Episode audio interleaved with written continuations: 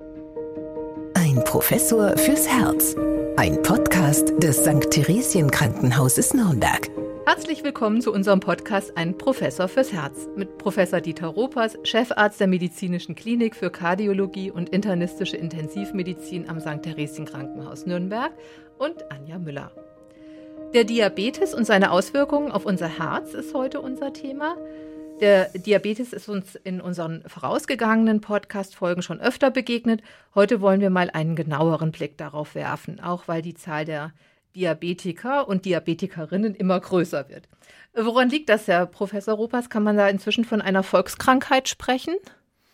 Definitiv. Genau wie der Bluthochdruck ist auch äh, der Diabetes eine Volkskrankheit und das hat zu tun mit Übergewicht und Bewegungsmangel. Und gerade jetzt in der Pandemie muss man befürchten, das äh, stand erst zuletzt wieder in den Nachrichten ganz oben, dass eben viele durch die Pandemie äh, Gewicht zugenommen haben und damit eben auch das Risiko für die Entwicklung eines Diabetes Typ 2 steigt. Man unterscheidet ja grundsätzlich zwei Formen von Diabetes. Der Diabetes Typ 1, das ist etwas, was oft oder nur in sehr seltenen Fällen nicht im Kindesalter auftritt. Das ist eine Autoimmunreaktion gegen die Zellen der Bauchspeicheldrüse, die eben das Insulin produzieren.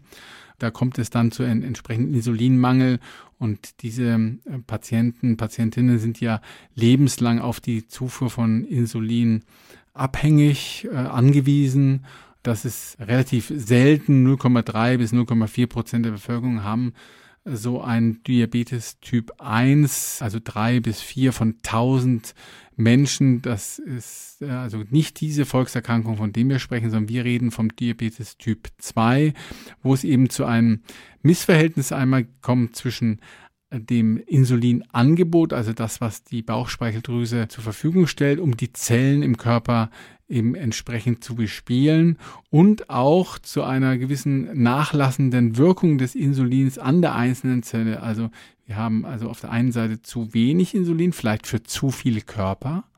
Und auf der anderen Seite wirkt das Insulin, was produziert wird, nicht mehr so wie ähm, es eigentlich wirken soll. Und damit haben wir dann die Entwicklung eines Diabetes Typ 2. Und das ist in klassischer Weise der mittelalterliche ältere Patient, der übergewichtig ist, hat einfach zu viele Zellen, die die Bauchspeicheldrüse versorgen muss. Und dann kommt es zur Entwicklung einer solchen Überzuckerung. Und würde man den Diabetes bei sich selbst erkennen können?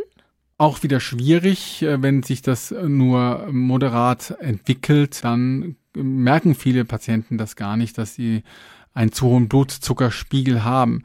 Diabetes äh, mellitus ist ja der Fachbegriff und Diabetes heißt ja hindurchfließen und mellitus Honig süß, also der Urin und das ist damit gemeint ist eben honigsüß und gemeinhin trinkt man den ja nicht selber, aber im Mittelalter zum Beispiel hat man das ja gemacht. Wir haben da schon drüber mal gesprochen und so ist eben der Diabetes früher auch diagnostiziert worden. Heute ist es eben so, dass sie durchaus Symptome haben können, wie zum Beispiel Gewichtsverlust, wenn das ähm, plötzlich auftritt und dann sehr gravierend ist, Harnflut, wenn sie dauernd Hunger haben, wenn sie zittrig sind, Konzentrationsschwierigkeiten, ähm, Müdigkeit, auch das sind äh, Symptome, aber es sind sehr unspezifische Symptome, die natürlich für alles und jeden stehen können. Und deswegen ist äh, die Selbsterkennung eines Diabetes gar nicht so einfach. Allerdings, wenn man dann mal guckt, wie das mit dem eigenen Gewicht ist und auch vor allen Dingen, wie das äh, mit der eigenen Familie ist. Denn wenn die Mutter, Großmutter oder die Eltern auch schon Diabetes hatten und man dann solche Symptome an sich wahrnimmt, dann muss man schon befürchten, dass das diabetische Leiden jetzt auch einen selbst äh, erwischt hat, äh, gerade wenn die Risikofaktoren dann auch noch mit dabei sind. Also auch die genetische Disposition spielt natürlich eine erhebliche Rolle bei der Entwicklung eines solchen Zuckerkrankheit. Ja, man spricht ja immer von Zuckerkrankheit und dann in dem Zusammenhang von Unterzuckerung und Überzuckerung. Und was von beidem ist denn jetzt gefährlicher? Und beides ist sehr gefährlich. Bei der Unterzuckerung, also wenn das im, der Blutzucker, den man misst, kann man ja über einen Teststreifen auch messen. Heute gibt's ja diese Geräte in der Apotheke. Ähm, da unter 50 ist, dann äh, beginnen schon Beschwerden wie eben Konzentrationsfähigkeit, Leistungsschwäche, Müdigkeit und das kann hingehen bis zum Koma. Und äh, wenn dann äh, der Blutzuckerspiegel stark abfällt, kann das auch nachhaltige Folgen wie Hirnschäden haben. Also da fürchtet man sich immer sehr davor, gerade die ähm, Diabetiker Typ 1, die eben einen absoluten Insulinmangel haben, bei denen kann es dazu kommen, dass die eben kein äh, Blutzucker, nur wenig Blutzucker im Blut haben, so ein Unterzucker, so ein hypoglykämisches Koma entwickeln. Deswegen haben die ja oft Traubenzucker mit dabei, haben die, trinken einen Fruchtsaft, Orangensaft oder eben auch eine Notfallspritze, mit dem sie dann Zucker aus der Leber zum Beispiel freisetzen können, um eben diese Unterzuckerung zu überbrücken. Die Überzuckerung, definiert man ab 140 Milligramm pro Deziliter Blutzucker gemessen, hat auch gravierende äh, Probleme, wenn das dann 4, 5, 6, 700 äh, Milligramm pro Deziliter Blutzucker sind. Hier kommt es nämlich dann auch zu Elektrolytverschiebungen, also Blutsalze verschieben sich hier, Natrium, Kalium und das kann eben auch dazu führen, dass es eben neurologische Störungen gibt, also nicht nur Konzentrationsstörungen, Schwäche, sondern eben auch Bewusstseinsstörungen, auch bis zum Koma.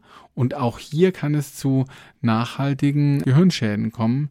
Also sowohl die eine Richtung als auch die andere Richtung sind unter Umständen lebensgefährliche Zustände, die man sehr schnell behandeln muss. Nun ist ja unser spezielles Thema das Herz. Und warum ist denn das Herz bei einem Diabetiker besonders in Gefahr? Diabetes ist eben eins der Hauptrisikofaktoren für die Entwicklung einer Arteriosklerose.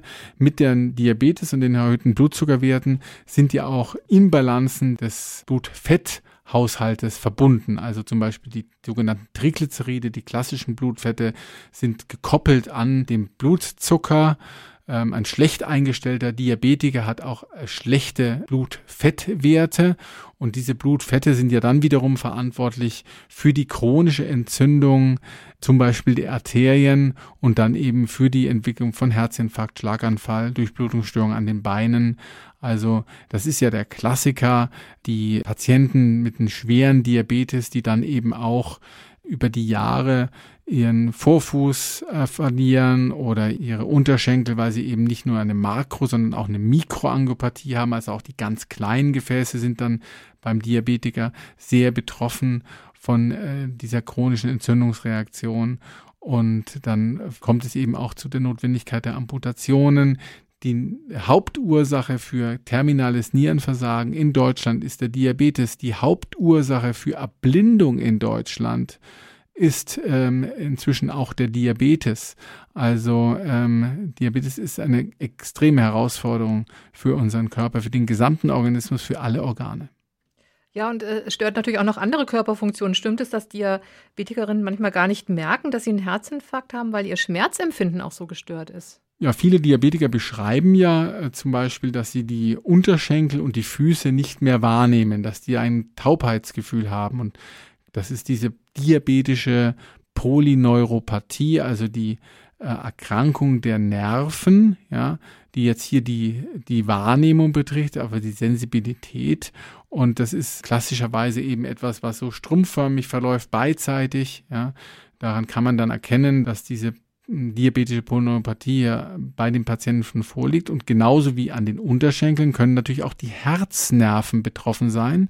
Und dann kann es eben sein, dass schwerste Durchblutungsstörungen von dem Patienten gar nicht wahrgenommen werden. Also diese klassische Angina pectoris, diese Brustenge, diese Schmerzen auf der linken Brustseite mit Ausstrahlung unter äh, Kiefer und in den Bauch oder in den Rücken, das tritt da nicht auf, sondern äh, die Patienten entwickeln dann Zeichen einer Herzschwäche, aber eben erst dann, wenn schon ein gewisser Schaden eingetreten ist. Also man kann sich beim Diabetiker tatsächlich nicht auf die Angaben von Schmerzen äh, verlassen. Und äh, das sehen wir ganz oft, äh, Patienten, die dann mit einem Herzinfarkt in die Klinik eingewiesen werden, die dann einen extrem ausgeprägten Befund haben. Also die Kranzgefäße im Katheterlabor, sie sehen dann auch anders aus, sie sind äh, multipelst erkrankt, sie sind sehr dünn, vielfach bis in die ganz peripheren Anteile sieht man dann Engstellen und da fragt man sich dann immer, meine Güte, das müssen die doch viel früher schon bemerkt haben und das ist eben die Polyneuropathie. Und das sind dann auch Patienten, die man gar nicht so gut behandeln kann, weil die Erkrankung so weit fortgeschritten ist, dass sie gar nicht genau wissen, wo sie eigentlich mit der Therapie dann anfangen äh, sollen. Und auch für die Operation sind es keine guten Kandidaten. Also wenn es jetzt mit dem Katheter nicht beholfen werden kann, ist ja immer noch auch die Möglichkeit, einen Herzchirurgen zu rufen, der dann Bypässe anlegt, weil diese Patienten eben auch für die Chirurgen Herausforderungen sind, die ähm, Wundstellen zum Beispiel am Brustkorb oder auch an den Beinen, wo die Bypässe entnommen werden, die man dann verwendet, die heilen schlecht zu. Es gibt Wundinfektionen in vermehrtem Maße. Also Diabetes ist eine so allumfassende Erkrankung, dass wirklich äh, jedes nur denkbare Organsystem da betroffen ist. Ja, das äh, scheint mir jetzt auch so, also dass das Krankheitsbild wirklich wieder sehr komplex ist, wie wir es auch schon bei vielen anderen Sachen hatten in unseren vorangegangenen Podcast-Folgen, wenn also Herz und Nieren zum Beispiel zusammenhängen oder äh, jetzt hier in dem Fall ist der ganze Körper betroffen. Welche Behandlungsmöglichkeiten gibt es denn oder beziehungsweise welchen Arzt oder welche Ärztin müsste man denn jetzt aufsuchen, um sich behandeln zu lassen? Also dadurch, dass der Diabetes so weit verbreitet sind, sind natürlich alle Ärzte gut vertraut mit dem Krankheitsbild und wenn das unkomplikativ verläuft, dann kann es auch jeder Hausarzt sehr gut behandeln. Es gibt ja weiß so häufig, ist es auch sogenannte DMPs, Diabetes, das ist jetzt wieder Neudeutsch Disease Management Program. Also das sind spezielle Programme, die einzelne Hausärzte anbieten können, wo man die Patienten auch öfter sieht, wo man bestimmte Laborwerte auch abnehmen kann, was dann eben auch von den Kassen bezahlt wird, auch honoriert wird zum Teil, indem Patienten, die daran teilnehmen, dann vielleicht einen Nachlass kriegen bei ihren Krankenkassenbeiträgen. Also das geht von beiden Seiten, ist das günstig und auch fachlich, weil um an diesen DMPs teilzunehmen, muss man sich als Arzt regelmäßig fortbilden, muss diese Grundausbildung mitbringen. Also das haben aber viele Allgemeinärzte, praktische Ärzte, Hausärzte in der Vorhalte. Wenn es zu Komplikationen kommt, Nierenprobleme, Herzprobleme oder zum Beispiel das diabetische Fußsyndrom oder wenn die Durchblutungsstörungen an den Beinen zunehmen, dann allerdings ist der entsprechende Facharzt gefordert wenn der Patient nicht gut einstellbar ist, wenn einfach die Blutzuckerwerte immer zu hoch sind, wenn man immer mehr Insulin vielleicht geben muss, wenn äh, es aber auch immer mal zu Blutzuckerabfall kommt, wenn es einfach schwierig wird, dann ist natürlich der Diabetologe, der eine spezielle zusätzliche Ausbildung hat, der richtige Ansprechpartner und auch davon gibt es inzwischen relativ viele, so dass das eigentlich in einer Stadt wie zum Beispiel Nürnberg jetzt kein so großes Problem ist, einen entsprechenden Diabetologen zu finden.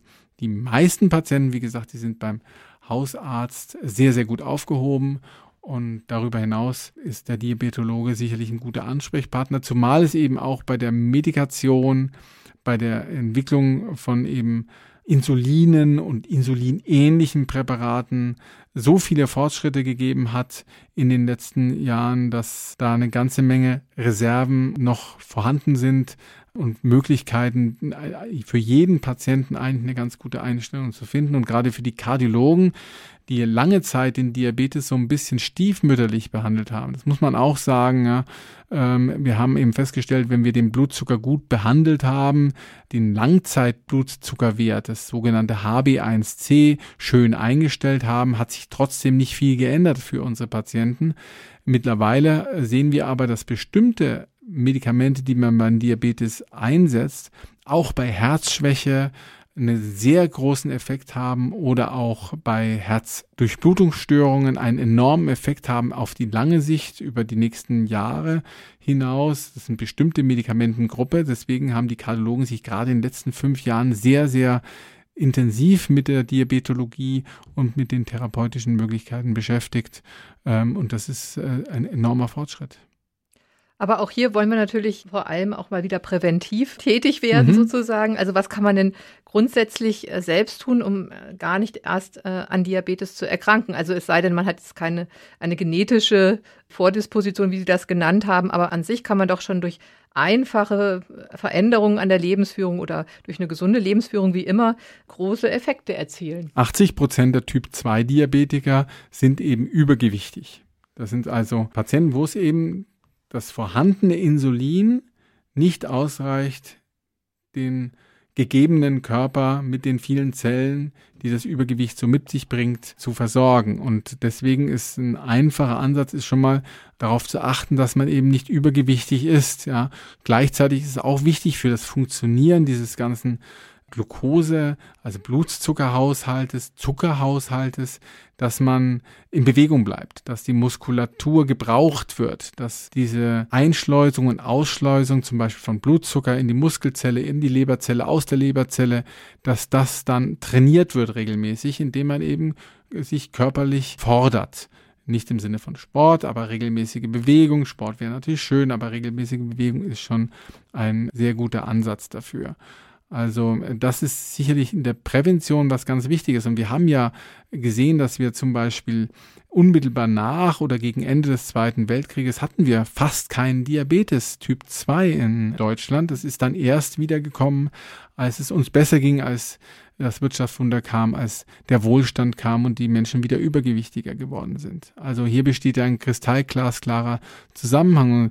Ich habe auch Patienten in meiner Sprechstunde, die ähm, einen Diabetes hatten und den dann auch haben, der medikamentös behandelt werden musste, aber nach Abnahme, nach erheblicher Gewichtsreduktion, diese Patienten jetzt ohne Medikamente auch vernünftige Blutzuckerwerte haben. Also da kann man schon viel machen. Das ist nicht allein ähm, schicksalshaft. Und wenn dann allerdings die Schäden erst eingetreten sind, Herzschäden, Durchblutungsstörungen an den Beinen, wird es natürlich immer schwieriger. Deswegen so früh wie möglich gegensteuern ist enorm hilfreich. Ja, ich denke, das gilt für alle Lebenslagen. Von daher möchte ich das gerne als Schlusswort stehen lassen. Vielen Dank wieder für diese interessanten Informationen, diesmal zum Diabetes. Und ich freue mich, wenn wir uns das nächste Mal wieder hören. Ich mich auch. Alles Gute. Ein Professor fürs Herz.